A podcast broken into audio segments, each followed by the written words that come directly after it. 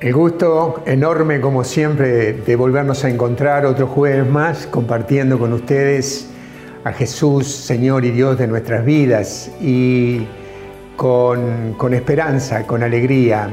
Me alegraba mucho cuando las personas, muchas de las personas que nos visitaron, cuando nos reuníamos todavía en aquel tiempo, cuando nos reuníamos, muchas personas daban testimonio de que eh, lo que más las había conmovido de, todo, mm, muchas decían esto, eh, era que eh, el recibimiento, que cómo las habíamos recibido, los hermanos que estaban en la puerta dando la bienvenida, con la alegría que lo hacían, con el amor que lo hacían. Y eso tocaba el corazón de las personas. me alegra mucho saber que uno de los dones que por ahí, carisma que tenemos, en la comunidad es la alegría. Eh, sentirnos alegres, cuando nos encontramos todos juntos hay un, ambiente de alegría. Y creo que es eso justamente lo que tenemos que, vivir nosotros los, los católicos, los que tenemos un Dios todopoderoso, que nos da confianza, que nos da alegría, nos da esperanza. Eh, tenemos que vivir así, tenemos que estar en el mundo plantados como personas alegres, personas entusiastas. Eso hace que muchas personas nos miren eh, como somos. Eh, Papa, el Papa Francisco siempre nos alienta a estar alegre. Él es una persona también que transmite alegría. Y con este entusiasmo, con esta alegría tenemos que estar viviendo en estos tiempos, estos tiempos que pueden ser difíciles, pero qué bueno que podamos estar confiados y gozosos, alegres con todo lo que Dios nos ha dado.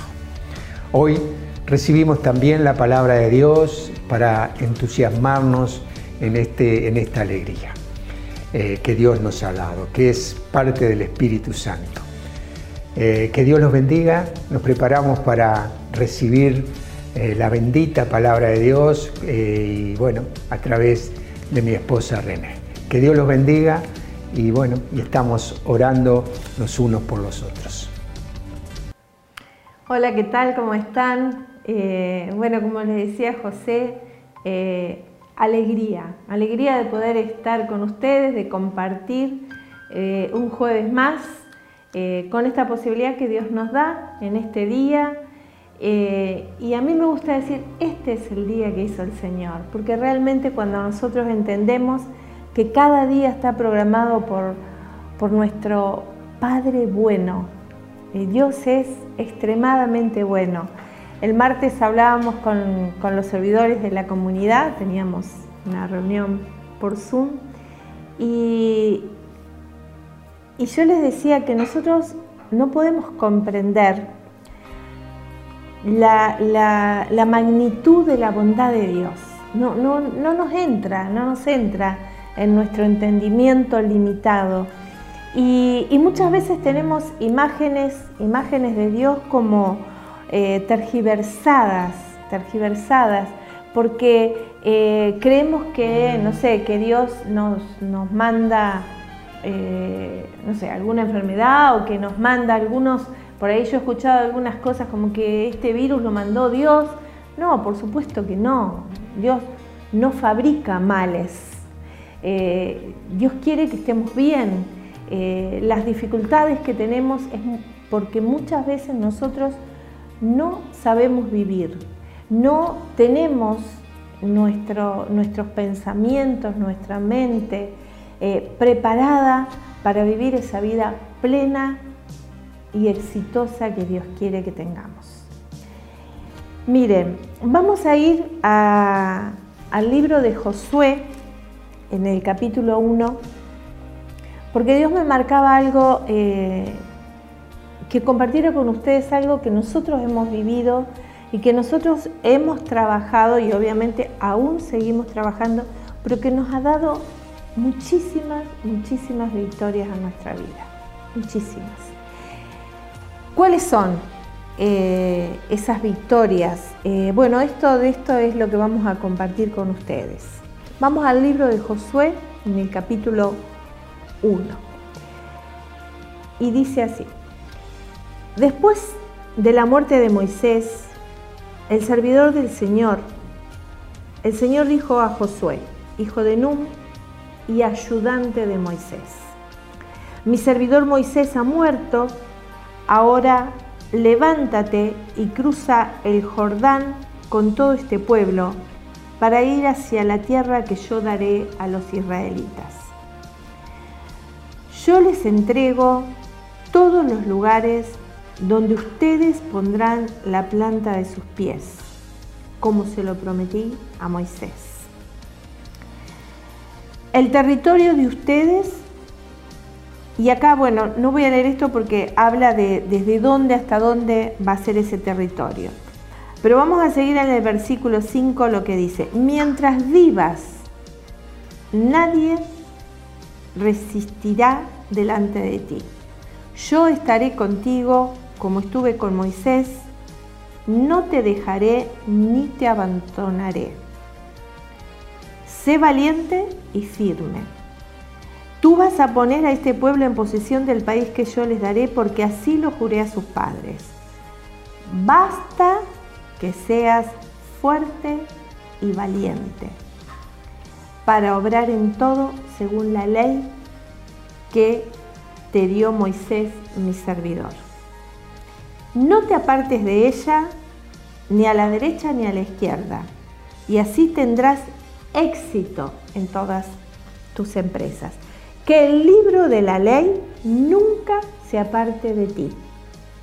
Medítalo de día y de noche, para obrar fielmente en todo conforme a tu palabra. Así harás prosperar tus empresas y tendrás, nuevamente dice, éxito. ¿Acaso no soy yo el que te ordeno que seas fuerte y valiente? No temas ni te acobardes, porque el Señor tu Dios estará contigo a donde quiera que vayas. Palabra de Dios. Eh, esta palabra que, también después vamos a, ver en el Salmo 1 cómo eh, tiene concordancia también con esto, después la vamos a estar viendo también. Pero vamos a comenzar a reflexionar qué es lo que Dios quiere para nosotros. Algunos eh, te podemos llegar a tener una imagen tan distorsionada de lo que Dios quiere para nosotros. Por ejemplo, podemos pensar que, mm, que esto del éxito es nada más que para la gente de Hollywood. Pero vieron que la palabra éxito está escrita acá, hace miles y miles de años. Dios quiere que vos y que yo tengamos éxito. ¿Qué es el éxito? ¿Qué es el éxito según Dios? Eh, habla de que tengamos éxito en todas nuestras empresas. O sea, cuando habla de en todas nuestras empresas, no queda nada fuera. O sea, éxito en tu familia, éxito en tu salud, éxito en tu trabajo, éxito en todas tus empresas, todo lo que emprendas, todo lo que hagas. Dios quiere, Dios quiere que tengas éxito. Y acá da algunos principios del Señor, que me encanta este, este, este texto eh, para, para, nosotros como familia ha sido tan iluminador, eh, nos, nos, ha dado tantas, tantas herramientas para tener victoria en todas las áreas de nuestra vida. Miren, lo primero que dice es que después de la muerte de Moisés, ¿por qué habla? Cada palabra que está en la, Biblia, en las Escrituras, tiene un sentido, no están porque sí nunca.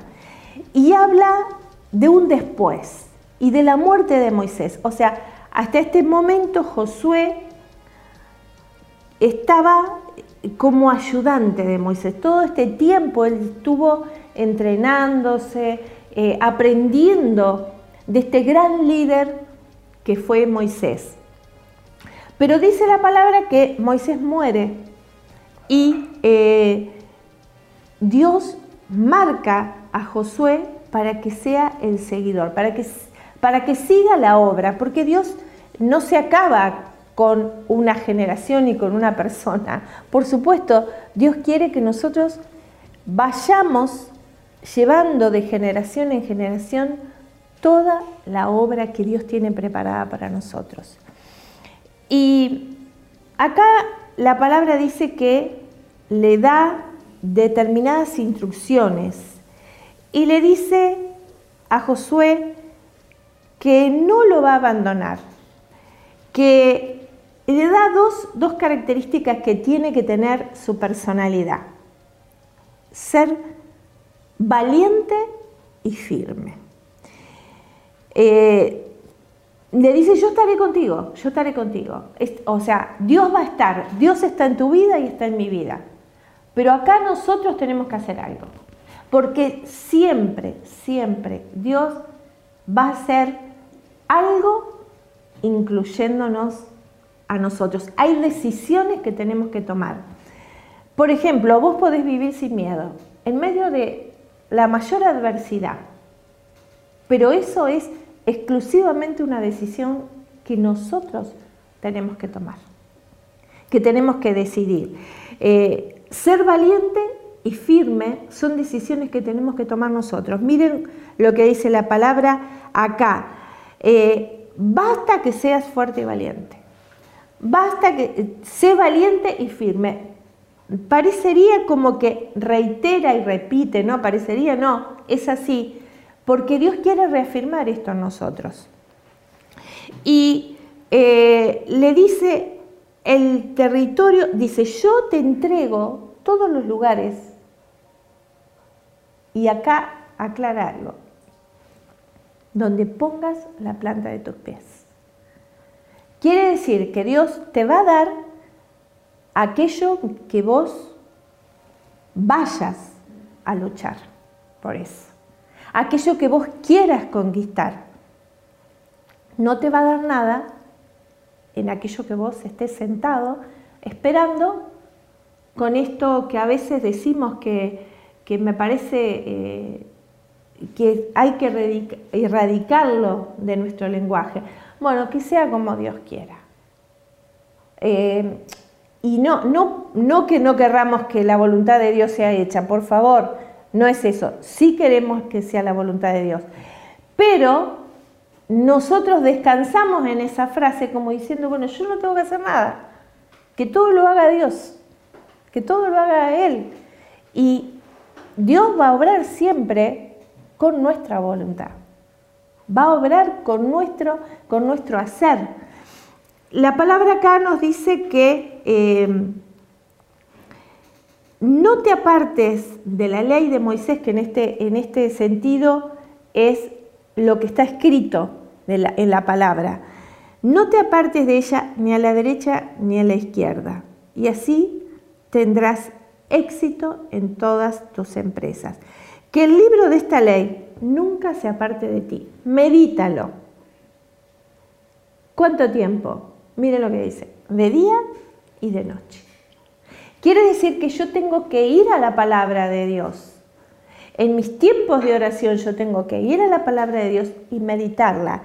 Y yo busqué en el diccionario qué quiere decir meditar. Miren, dice, pensamiento o consideración de algo con atención y detenimiento para estudiarlo y comprenderlo bien. Otra, otra eh, acepción dice, oración o rezo que se hace en silencio o reflexión intimista sobre algún tema espiritual o trascendente. Y busqué también lo que decía en el Catecismo de la Iglesia Católica, que es que tiene un apartado sobre qué es la meditación. Miren, en el ítem 2706 dice, meditar lo que se lee conduce a apropiárselo. Me encanta esto. Confrontándolo consigo mismo. Aquí se abre el otro libro, el de la vida. Se pasa de los pensamientos a la realidad. Según sea la humildad y la fe, se descubren los movimientos que agitan el corazón y se le puede discernir. Se trata de hacer la verdad para llegar a la luz. Señor, ¿qué quieres que haga? Eh, y después en el ítem 2708 también habla de que la meditación, dice el catecismo, hace intervenir el pensamiento, la imaginación, la emoción y el deseo. Esta movilización es necesaria para profundizar en las convicciones de la fe. Después sigue, pero me parece que con eso nos va a ayudar a entender qué debemos hacer nosotros para salir de las situaciones que en este momento en tu vida personal te están limitando. Por ejemplo, José hablaba la semana pasada del miedo. El miedo te limita. El miedo te paraliza. Pero ¿cómo salís del miedo? Confrontando, como dice acá el catecismo, tus pensamientos con los pensamientos de Dios. Si Dios te dice, sé valiente y firme, ¿cómo vas a, recibir esa, valentía?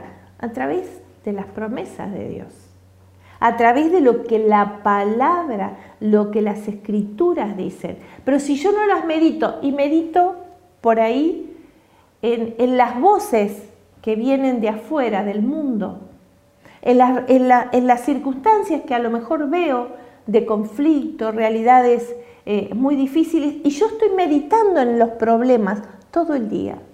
Medito y medito, qué tremendo, qué horrible, qué, qué difícil, qué, conflictos.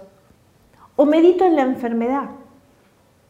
Yo recuerdo que cuando eh, tuve un nódulo en la tiroides, llegué a mi casa porque el, médico me dijo que me lo tenía que operar y llegué a mi casa y casi, casi porque no llegué, abro la computadora para estudiar y ver eh, las dificultades y los problemas que tenía, el, problema médico que tenía yo, ¿no? el, nódulo en la tiroides.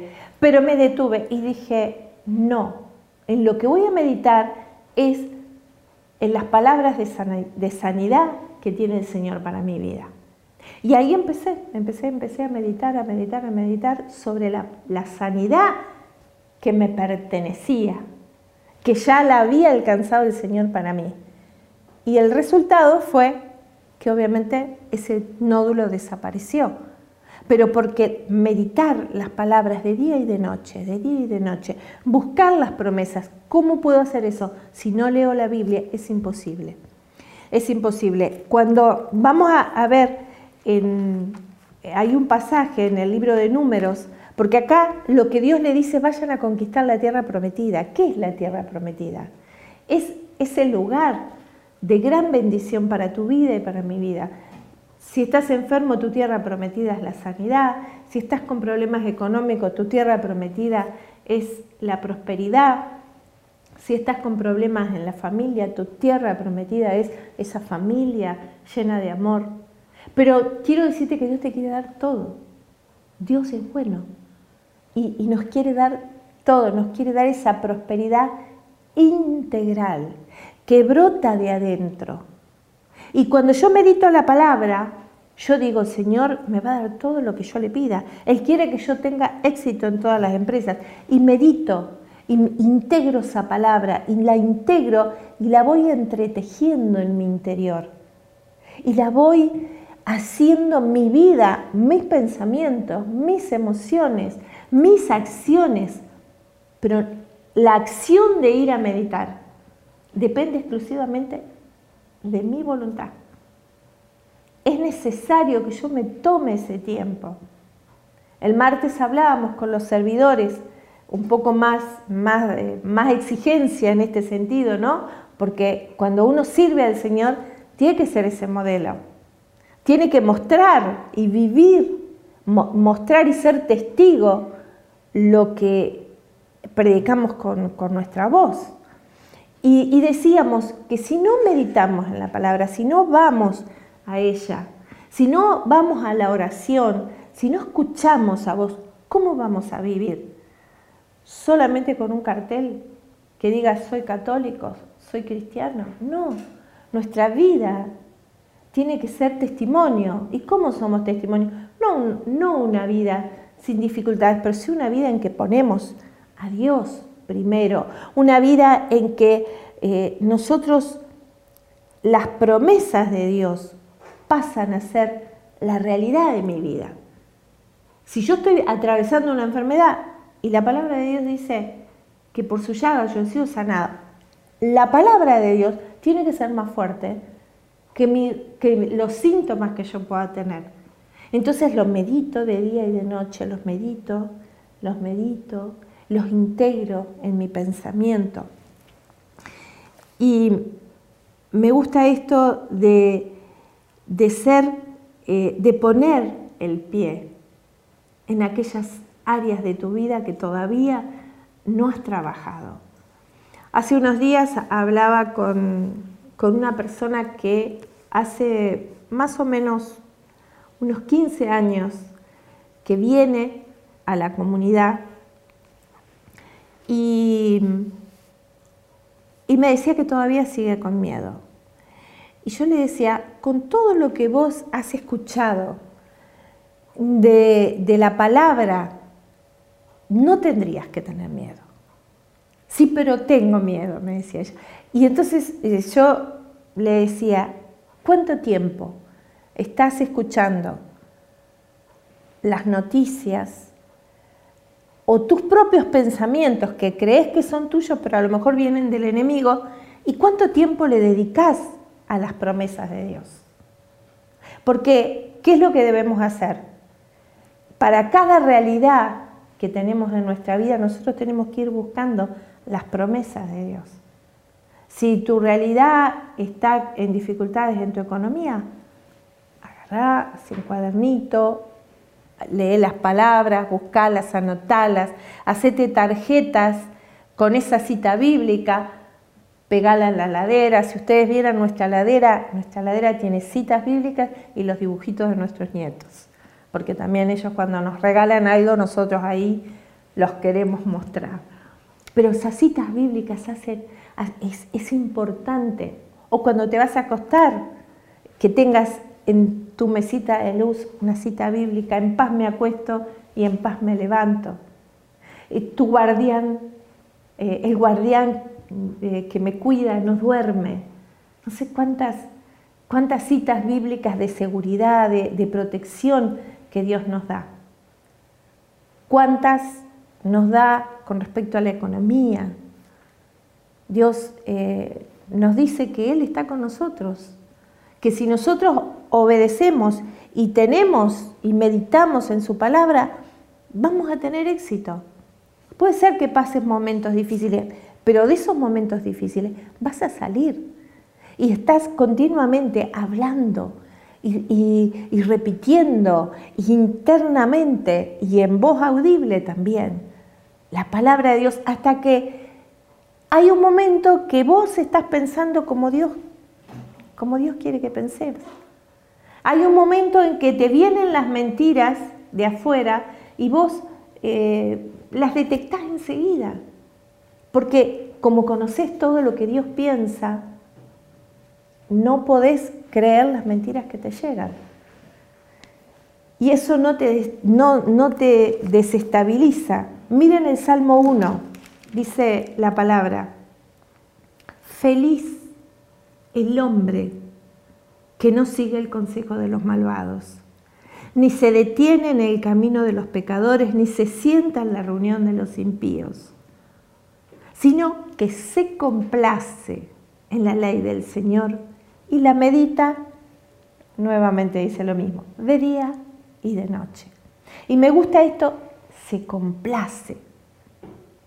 Es, es una alegría ir al encuentro de las escrituras. Es una alegría ir a la oración. No es una cosa pesada, no es una carga, no es un trabajo duro, es un gozo.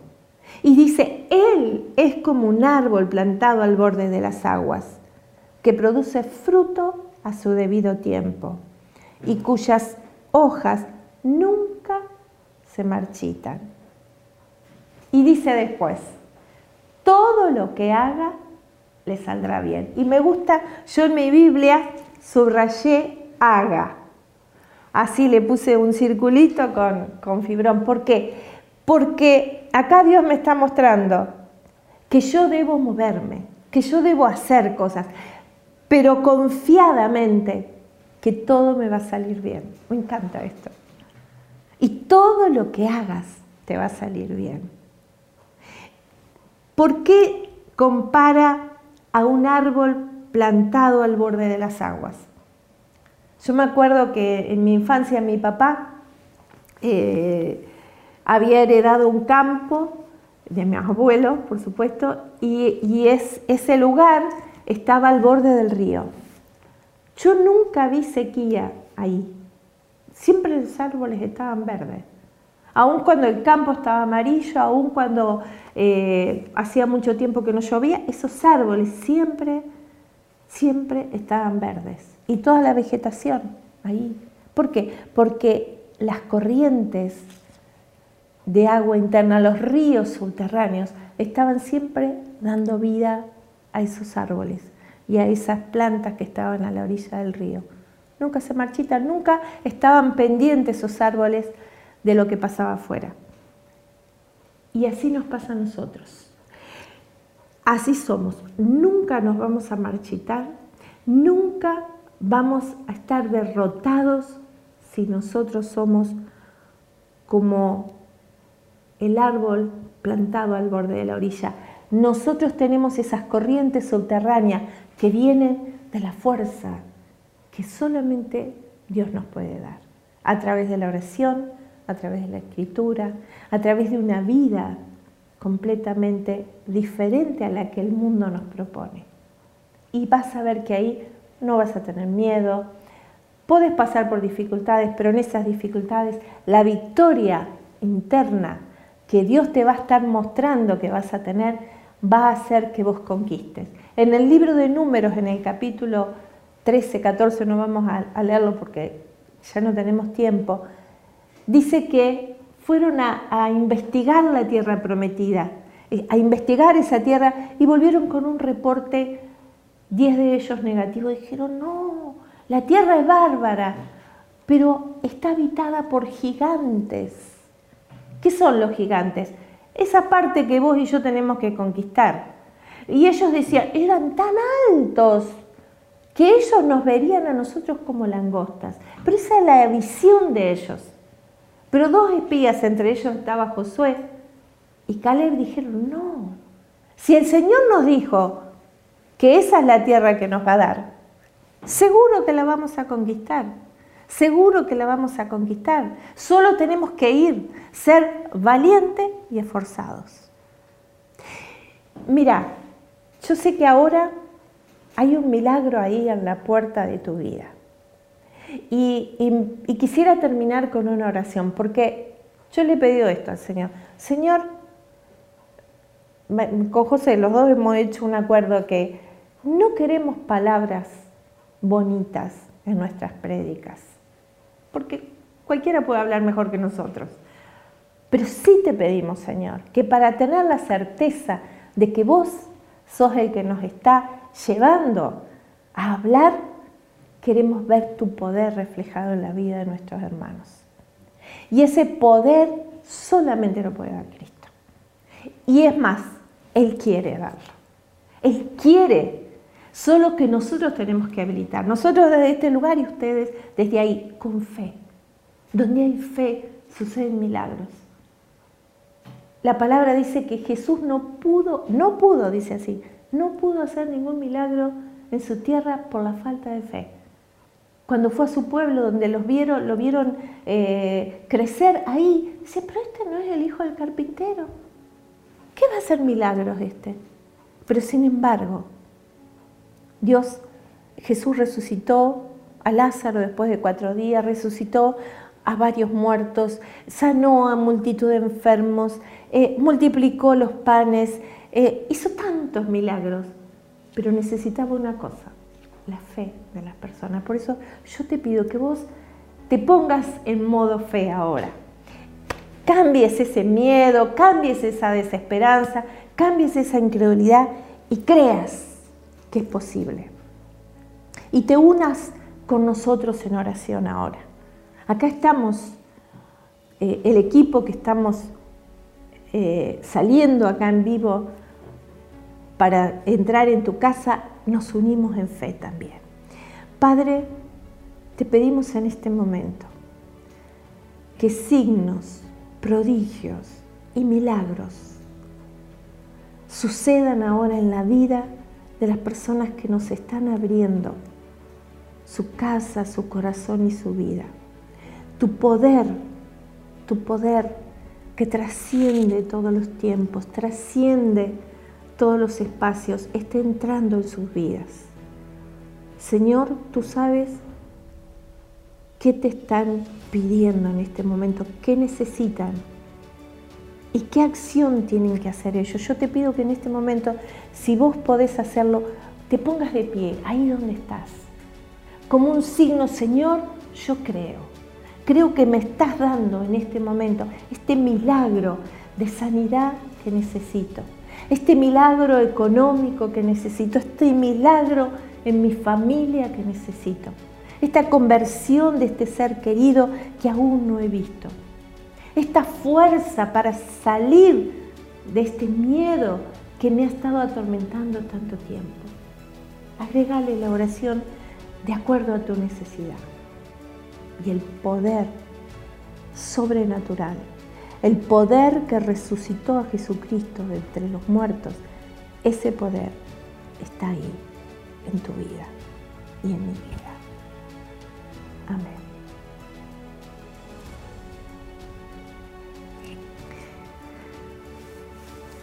Te damos gracias Señor por este momento, por este poder que derramaste y les pedimos algo.